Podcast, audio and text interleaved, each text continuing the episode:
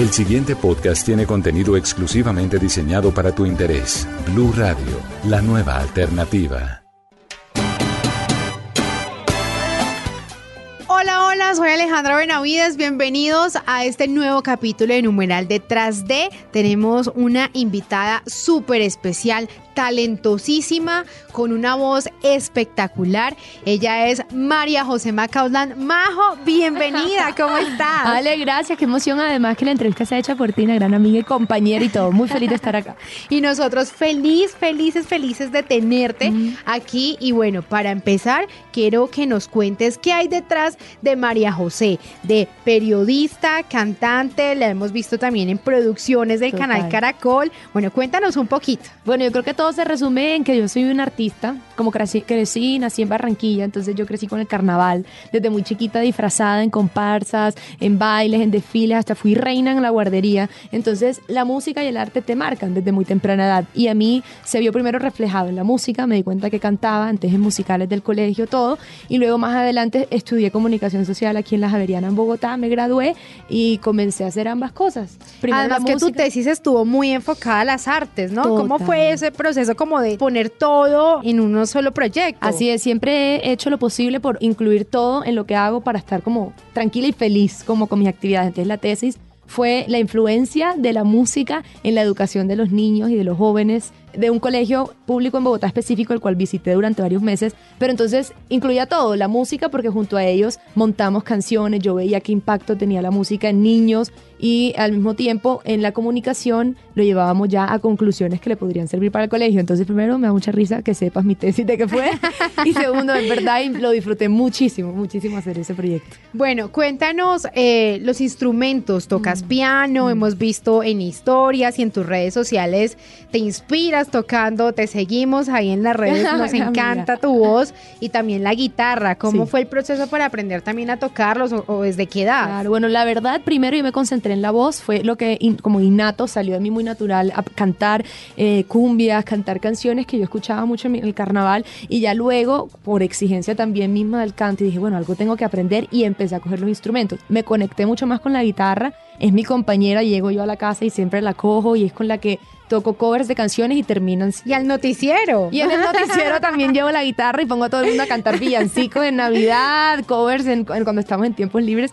Y el piano, pero también como de acompañamiento. Entonces mi instrumento principal es la voz y de resto lo uso como acompañamiento y sobre todo para componer. Es lo que más me sirve. Bueno, cántanos algo de tus trabajos. Claro. Bueno, esto es Queriendo Sola fue la canción que produjo Mauricio de Cali el Dandy, Mauricio Rengifo, que ahorita fue el que produjo Despacito y todas estas canciones. Yo tuve la oportunidad de trabajar con él apenas cuando estaba empezando, aprendí muchísimo y salió esto que se llama Queriendo Sola. Yo que preferí no mirar, mejor mentir que llorar. Para mí siempre es más fácil no enfrentarme a la verdad. Tú me dijiste me voy, yo me quedé a la mitad. Por no aceptar que te fuiste, ahora me cuesta respirar. Preferí llamarte una vez más, igual ya me acostumbré a perder. Contigo no me importa perder. Siempre fue así, si me quedé queriendo sola aprendí que el que se enamora sufre de más, porque querer no es suficiente, porque hace falta ser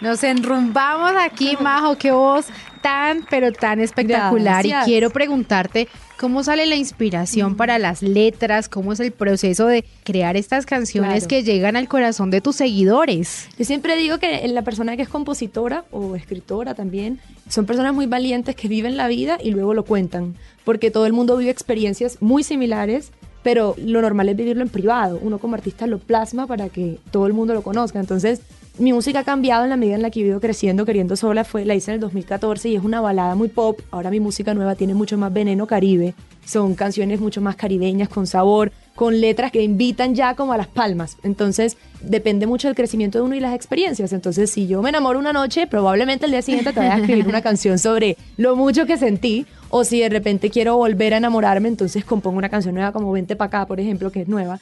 Y entonces es eso, es atreverse a vivir la vida y después contarlo sin miedos, pues a desnudar el alma ahí un poquito. Bueno, y como estamos desnudando a esta artista, cuéntanos cómo ha sido también ese apoyo de tu familia al ver cómo has forjado tu carrera, cómo se vienen nuevos proyectos Claro. y cómo se va formando esta artista. Bueno, para mis papás siempre fue muy claro que yo era una artista porque de chiquita en el carnaval siempre quería estar yo de primera bailando y todo. Pero obviamente la música no es nada fácil, entonces para ellos siempre ha sido con mucha cautela. Además, te exige respeto y, y Total, disciplina. Disciplina y de mucha constancia de años. Entonces, obviamente, para unos papás da miedo, como con tal de que esté feliz, todo bien, pero como con esa cautela, pero un apoyo al 100. Si tengo una presentación, son los primeros en ir. Si tengo unas buenas noticias de una grabación, son los primeros en estar aplaudiendo.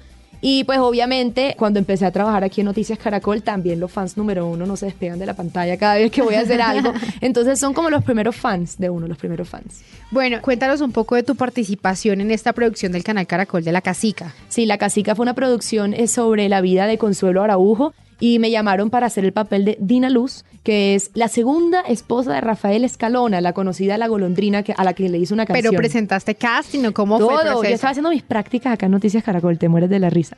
Y cuando estaba en mis prácticas me dijeron, baja un momento que hay un casting y queremos verte a ti. Yo, de una, nunca me imaginé. Hice el casting, costeña, así, toda niña, y de repente, como a las dos semanas, felicitaciones, tienes el papel de Dina Luz. Y yo, ¿qué?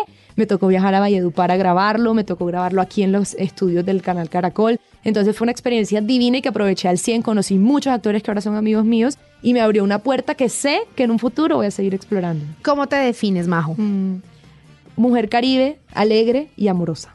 Sí. Bueno, pues de verdad, muchísimas gracias por contarnos esos detalles de tu Claro. vida, esos secreticos.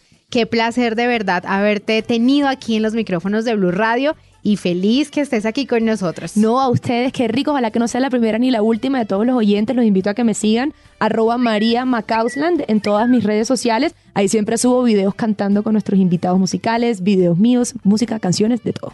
Bueno, muchísimas gracias a ustedes. Gracias también por estar ahí pegaditos con nosotros, conociendo los detalles de los famosos, de los artistas. Y nosotros nos escuchamos en un próximo podcast aquí en Numeral Detrás de. Para más contenido sobre este tema y otros de tu interés, visítanos en www.bluradio.com. Blu Radio, la nueva alternativa.